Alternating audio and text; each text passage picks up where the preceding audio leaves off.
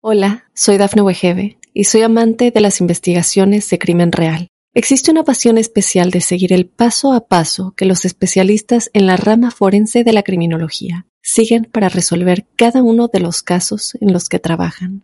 Si tú, como yo, eres una de las personas que encuentran fascinante escuchar este tipo de investigaciones, te invito a escuchar el podcast Trazos Criminales con la experta en perfilación criminal, Laura Quiñones Orquiza, en tu plataforma de audio favorita.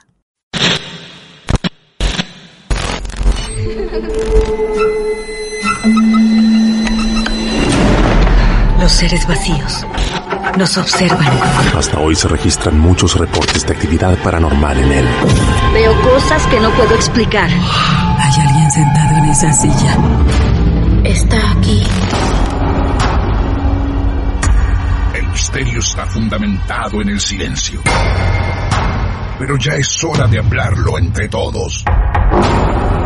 Esto es Hay alguien en la casa.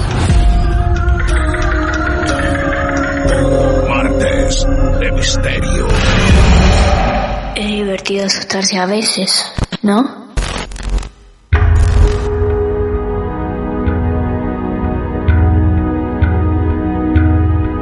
Bien amigos, bien amigas, bienvenidos una vez más a un nuevo caso real en estos martes de misterio que no paran, que siguen cazando historias por el mundo entero. Arrancamos en Mar del Plata, nos expandimos por fuera de las fronteras locales y empezamos a conocer historias de Argentina. Y luego el mundo nos empezó a llamar nos empezó a decir, yo también tengo mi caso real para contar. Y así visitamos México, también Chile, fuimos por Uruguay, por ejemplo, anduvimos también por Perú, Ecuador, y anduvimos alguna vez por Colombia. ¿Y saben qué? Vamos a volver a Colombia. Es turno nuevamente de Colombia y allí nos está esperando Daniel para contar su caso real en estos martes de misterio. Daniel, un saludo grande desde Argentina, ¿cómo estás? Bien, todo muy bien, Martín, desde acá de Colombia, ¿Vos vivís en dónde exactamente? en la ciudad de Medellín, barrio Robledo Pilarica. Medellín, muy bien. ¿Y cuántos años tienes? Tengo 16. Pero qué joven. Daniel, esta historia la viviste hace un tiempo, está en el presente. Veamos, esa historia empieza, bueno, veamos, es de mi hermano. Es de tu Es hermano. de mi bien. hermano y por, por, sí, por lo tanto abarca a toda la familia, ¿cierto? Exacto. Pasó Tal cual, tal hace cual. muchos años. Muy bien. Cuando yo tenía cuatro años, mi hermano me lleva tres años, así que él tenía siete cuando todo esto empezó. Ajá, bien, perfecto. Que son muchas, muchas cosas, que es muy intenso, la verdad. Uy, por Dios. Tu hermano en este momento se encuentra bien, está bien, ¿no? Sí, todo está perfecto. Bien, yo anticipándome un poco al final, un poco ansioso sobre todo cuando se tratan de niños, ¿no? ¿Sabe tu hermano que vas a contar esta historia? Sí, ya. Le Bien. pedí un poco de ayuda a mi mamá porque en ese momento, pues, no que tenga mucha memoria, ¿cierto? Claro, Entonces, claro, tal cual, fin. tal cual. Bueno, muy bien, Daniel. Allá vamos entonces, nos transportamos unos años, más de 10 años en el tiempo, para escuchar lo que pasaba con el hermano y con Daniel. A ver, adelante. Bueno, para poner temas, para apegar temas a, a mi hermano se llama Esteban. Bueno, entonces Esteban, eh, todo inició bueno, cuando supimos que esto estaba pasando. Fue una tarde que estábamos con mi mamá Sí. y él le contó a mi mamá, le decía que él veía cosas en la pared, como dibujos, ¿cierto? Ajá, mira vos. pero él, él se expresaba, él se expresaba como, ma, tú no puedes ver esto, o sea, mira, acá hay dibujitos, y mi mamá le preguntaba, ¿qué es lo que ves tú? Y él decía, veo figuras de ángeles, Ajá, veo figuras a veces de, como si fueran unos demonios, una vez me acuerdo, yo me acuerdo de eso, sí. que una vez dijo, veo como una especie de demonio que está intentando comerse la tierra. Pero los Mm. veía clarísimos, los veía muy claros. Sí. Una vez también vio que era como un ángel que estaba peleando con una espada de fuego con un demonio. Cosas de ese estilo, ya me estás entendiendo, ¿cierto? ¿Dónde, perdón, Entonces- Daniel, perdón, ¿en qué parte de la casa los veía? ¿Dónde los veía? Estábamos, eh, lo más se repetía era en la habitación, En en la habitación de nosotros, porque nosotros teníamos una habitación para él y para mí. Sí, bien. Entonces sí, las veía en la habitación. Ajá. Bueno, él tenía 10 años cuando contó eso. Y él dijo, él luego confesó que desde los siete más o menos ve- venía pasando cosas, pero no tan flojitas. Claro, tal cual. contó, eh, literalmente lo dijo así.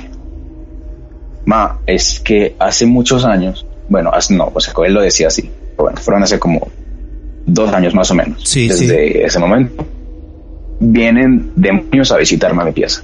Perdón, perdón, perdón. Perdón porque, perdón. Justo se cortó, maldición, la palabra. ¿Vienen qué? ¿Qué dijo tu hermano?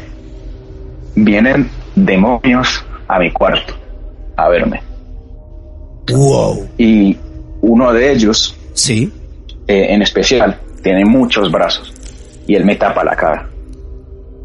Me dijeron que si les contaba a alguien, me iban a llevar para el infierno. Pasó durante dos años. Estuvo dos años él así. No te puedo creer. Es increíble. Lo que Así estás contando, es, Daniel, es. es un niño, 7, 8, 9 años nada más, sufriendo esto Sí. y no se lo podía contar a nadie. ¿Ustedes vivían, quién, vos, tu hermano y tu mamá en esa casa? En ese momento éramos nosotros tres. Ustedes mi papá tres. no estaba por otros motivos, en fin. Bien, ¿Cierto? claro, claro, claro, tal cual. Pero actualmente él está con nosotros, mi papá está con nosotros. Vivimos los, los cuatro normal. Bien, ok. pero eso no está en la historia, así que bueno. Él lo confesó con miedo porque pensaba que lo que dijeron los demonios se iba a cumplir. Pero pasó durante dos años, te dije. Sí, durante el primer año, Sí. y no es que fuera disminuyendo, antes iba aumentando. Ajá. En el primer año lo veía como una vez al mes más o menos, pero en el segundo año ya era mucho, mucho peor porque lo veía, me dijo ahorita que él estaba como recolectando más información, que lo llegaba hasta ver una o dos veces por semana, así de pequeño. Y veía siempre puras cosas. Otras cosas que pasaban ya después de que lo dijera, en, en el momento en el que estábamos viviendo los tres, que mi papá no estaba, Sí. nosotros nos turnábamos para dormir con mi mamá, porque Ajá. pues nos gustaba. Ajá. Entonces una noche le tocó a Esteban dormir con mi mamá. Eh, él cuando le pasan esas cosas eh, se paraliza, se paraliza y se pone muy pálido, como si le robaran energía, ¿me entiendes? Sí, claro. Y bueno, estaban acostados durmiendo y Esteban se despertó y se puso pálido, pues se paralizó porque ya sabía que estaba algo ahí adentro, ya sabía. Entonces, ¿qué es lo que vio? Vio un perro muy, muy, muy grande que lo describe que tenía fuego en los ojos, que estaba intentando tragarse a mi mamá, que eso es lo que quería hacer. O sea, eso es, él sabía que esa era su intención, tragarse a mi mamá. Entonces, volvemos un segundo a cuando mi hermano, a mí, cuando Esteban le confesó eso a mi mamá, Sí. mi mamá dijo, es que no, ¿cómo así? O sea, no te puedes dejar amenazar de ellos. O sea, mi mamá le creyó, porque un dato muy importante para toda la historia, mi familia es cristiana. Claro, Yo soy cristiano, soy cristiano de nacimiento, claro. mi hermano también por ende, ¿cierto? Entonces, ellos creen en todo esto, entonces es mucho más llevadero. Entonces le dijeron, cuando tú, cuando lo vuelvas a ver, tú reprendes, tú oras para que todo eso se vaya o para que la intención que tengan se desaparezca. Hola, soy Dafne Wegebe y soy amante de las investigaciones de crimen real. Existe una pasión especial de seguir el paso a paso que los especialistas en la rama forense de la criminología siguen para resolver cada uno de los casos en los que trabajan. Si tú, como yo, eres una de las personas que encuentran fascinante escuchar este tipo de investigaciones, te invito a escuchar el podcast Trazos Criminales con la experta en perfilación criminal, Laura Quiñones Orquiza, en tu plataforma de audio favorita. La historia hasta ahora, Daniel, Entonces- arrancó tremendo. Para hacer un pequeño repaso, me interesa hacerlo y destacarlo, porque no es una persona grande que está lidiando con esto. Lo que nos cuenta Daniel que le pasaba a su hermano Esteban, era un niño, una criatura de menos de 10 años, que veía dibujos en las paredes, sobre todo demonios, que visitaban dos veces por semana, hasta dos veces por semana, que demonios los visitaban en su habitación. Uno con Sí. muchos brazos, amenazándolo y diciéndole que si los mencionaba ante alguien, se lo iban a llevar al infierno. Y como si Y todo le esto tapaban la cara, que le tapaban la le tapaban la cara y como si todo esto fuera poco una noche durmiendo con su propia madre se despierta y ve que un perro grande con fuego en los ojos tenía la intención de devorarse a su madre. Así, así en menos de 10 minutos arrancó la historia de Daniel de Colombia. Increíble. ¿Cómo sigue esto, Daniel? Sigue en esa misma noche. Bien. Cuando él estaba paralizado, no podía hacer nada, no podía ni siquiera intentar despertar a mi mamá porque pues, Sí. no podía, estaba perplejo. Sí. Entonces él recordó. Entonces, si no puedo reprender físicamente, lo va a hacer en la mente. Con siete añitos, ve, ve con, con 10, casi 11 añitos, lo decía. Ajá. Voy a reprender en la mente. Y él decía, bueno, estamos cubiertos con la sangre de Jesús, tú no nos puedes hacer daño. Lo decía con convicción y se fue. El perro se fue. Ajá. Con esas palabras que dijo él, en su mente el perro se fue. Bien. Luego él despertó, él, luego él ya se pudo como liberar de esa parálisis y despertó a mi mamá muy, muy asustado. Entonces, ¿qué hizo mi mamá? Llamó a dos amigos, pues una pareja que es amigos de la familia, que en ese momento estábamos en la misma iglesia, ¿cierto? Sí. Porque nos cambiamos de iglesia y eso ya tiene repercusión en la historia más adelante. Ajá. Entonces, cuando fueron a, a la casa, esos dos amigos, era de madrugada ya, eran como las tres más o menos, no sé. Y se sentaron en la sala a orar. ¿Qué pasó en ese momento? Mientras oraban, Esteban vio que se abrió un hueco en la sala, un agujero en el piso, Sí. muy grande, y Sí. que el fondo estaba muy, muy oscuro, muy oscuro. Entonces él decía mientras oraban que él veía eso. Por lo tanto, empezaron a intensificar la oración. Eso fue una noche muy intensa. Mientras oraban, se iba cerrando el círculo, el, el hoyo, se iba cerrando, Ajá. hasta que se cerró y se tranquilizó todo un poco. Bueno, acá, por ejemplo, no hay un sueño de por medio. Porque No, a lo mejor lo nada del... de esto es un sueño, nada. Claro, a lo mejor lo del perro pueden decir, bueno, tuvo un sueño o, o lo que sea, más allá que él no creía que era así, y nosotros vamos a creer en lo que él diga, pero en esta situación, cuando fue esta gente a orar, acá no había nadie dormido, acá se estaba viendo estaba todo, todo en vivo, Intenso, en efecto. tal cual. Eh, entonces, él aprendió cómo a dominar eso, ¿me entiendes? Como ya acostumbrarse a ver cosas, Sí, pero no dejaba de hacerle efecto, como de robarle la energía. Eso lo noté yo, o sea, Ajá. hubo un tiempo en el que le pasaban cosas Claro. y yo ya notaba cuando le estaba pasando, porque yo lo conozco muy bien, bien, ¿cierto? bien. Entonces, yo en estos puntos de la historia ya tengo más conciencia de, pues, de, de, hombre, ¿y yo hago en la vida, ¿cierto? Porque ya tengo como cinco años en esos momentos. Ajá. Entonces, tengo memoria desde ahí. Entonces, Claro. ya puedo hablar un poco mejor.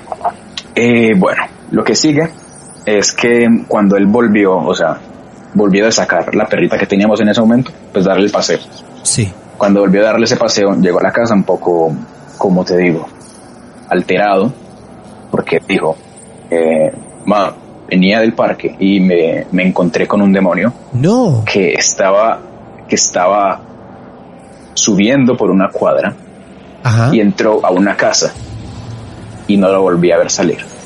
Entonces él llegó ajá, a la casa contarnos eso, entonces empezamos a investigar qué es lo que había pasado. En ese momento tenía unos 12 años, mucho, como mucho.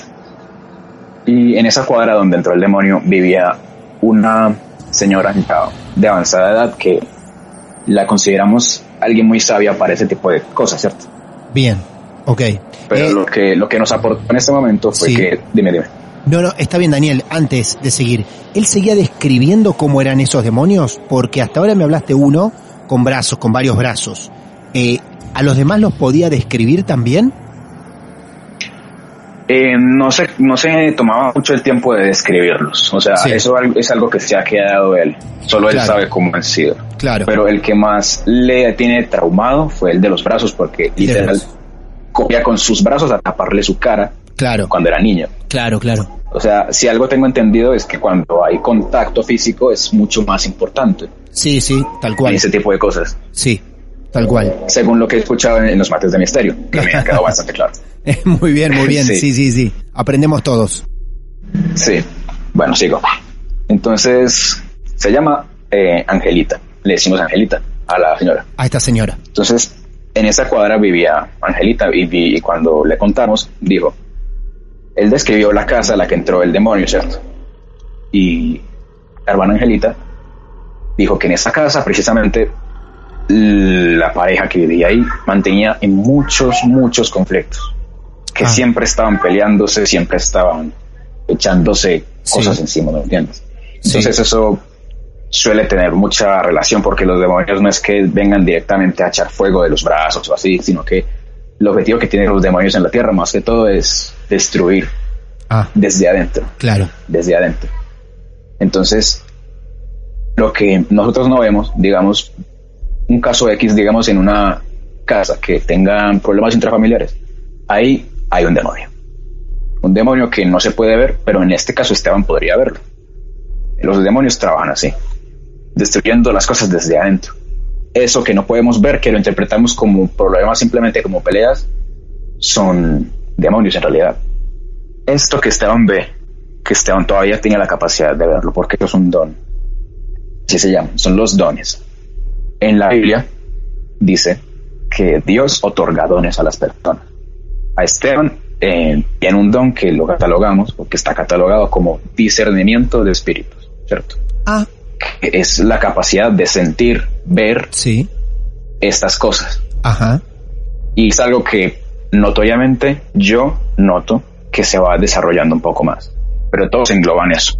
Imagínate cómo hubiera sido si no lo hubiéramos creído. Por eso fue muy O sea, importante que desde chico le crea, le crean.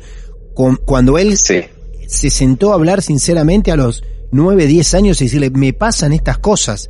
Y es bueno que le hayan creído de tan chico. Una cosa que ya no incluye a mi hermano, me incluye nada más a mí. Que no es que me haya pasado, sino que estuve, que eso me nos puede sumergir un poco más en todo este asunto de este mundo espiritual. Eh, un día yo estaba con unos amigos en la casa de, de un pana jugando. Estamos jugando al Xbox, ¿cierto? Estábamos en grupo y recuerdo que un grupo se había, si no estoy mal, ido para comprar unas cosas, pues comida y así, para hacer. Y quedamos un grupo de más o menos cuatro personas.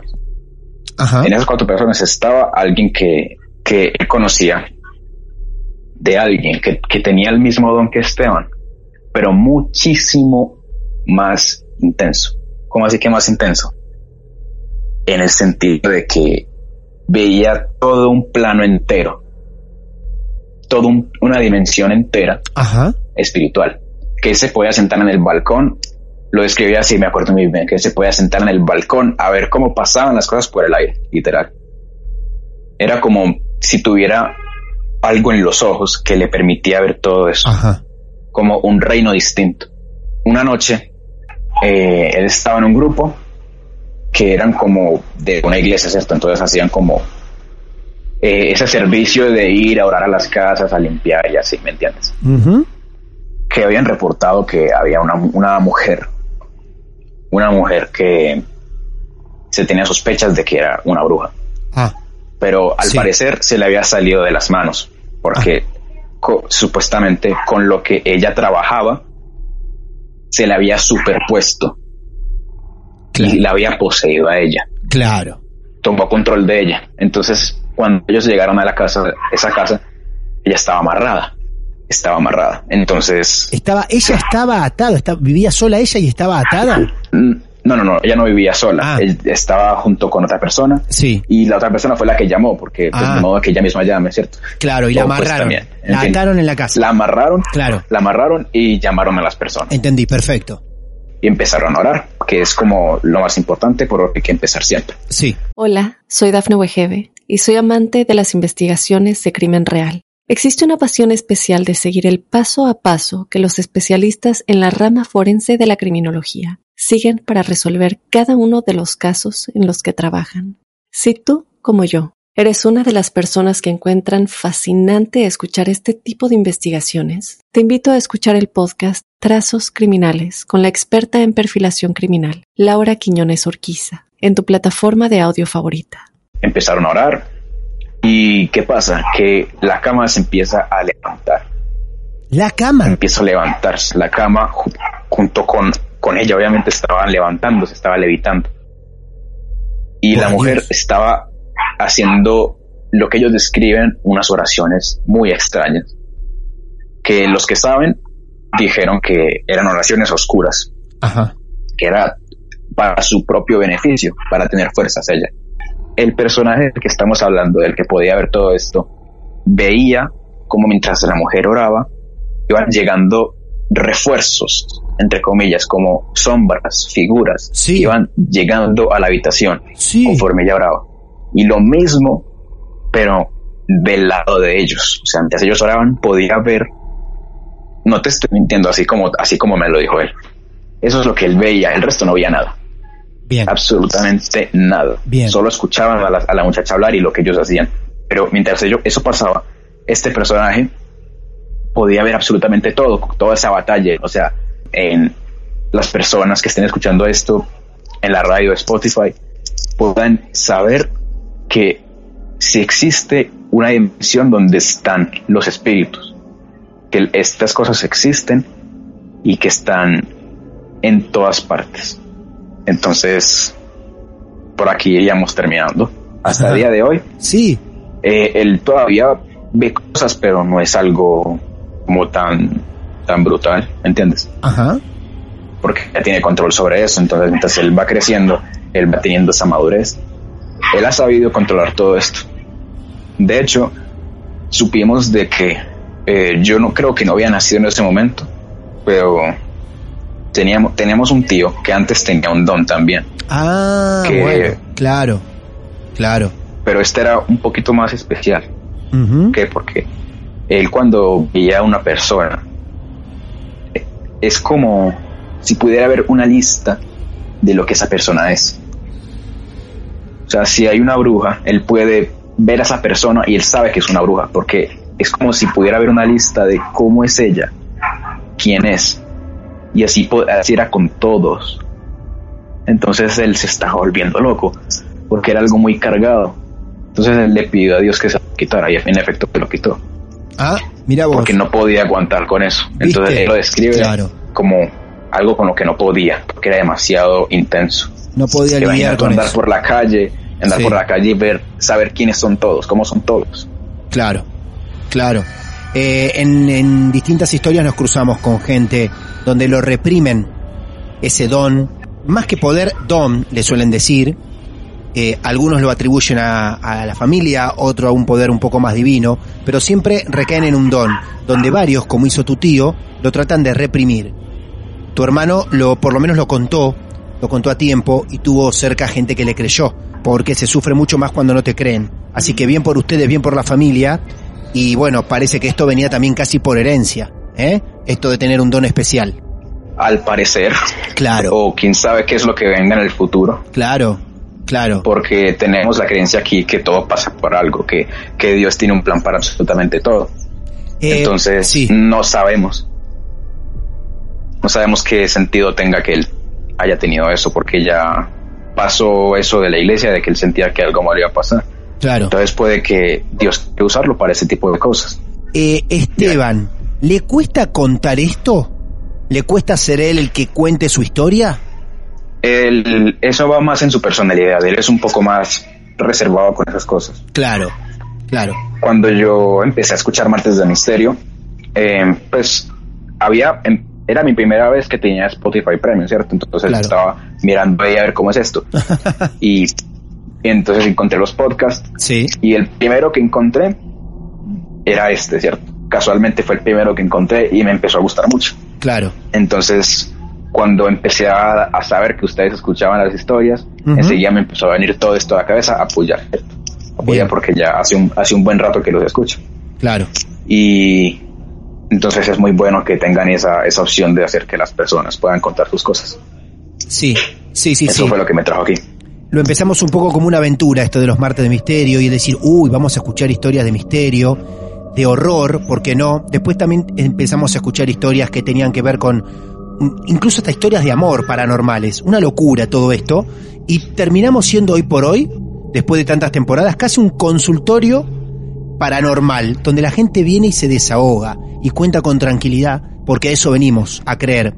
Y valoramos mucho el tiempo tuyo, la autorización de tu hermano, muchas veces también valoramos la autorización de las familias a que cuenten estas cosas.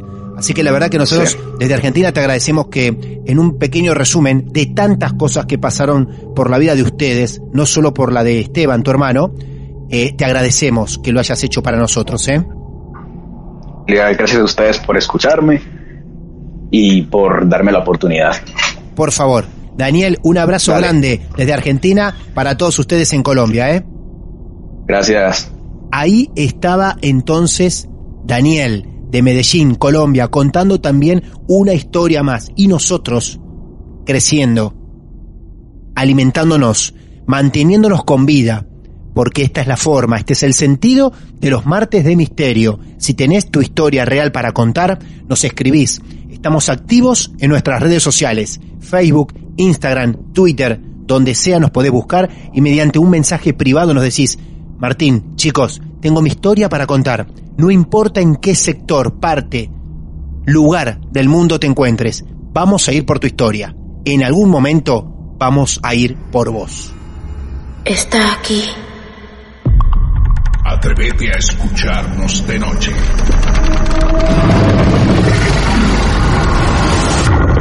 Martes de Misterio. Hola, soy Dafne Wegebe y soy amante de las investigaciones de crimen real. Existe una pasión especial de seguir el paso a paso que los especialistas en la rama forense de la criminología siguen para resolver cada uno de los casos en los que trabajan. Si tú, como yo, eres una de las personas que encuentran fascinante escuchar este tipo de investigaciones, te invito a escuchar el podcast Trazos Criminales con la experta en perfilación criminal, Laura Quiñones Orquiza, en tu plataforma de audio favorita.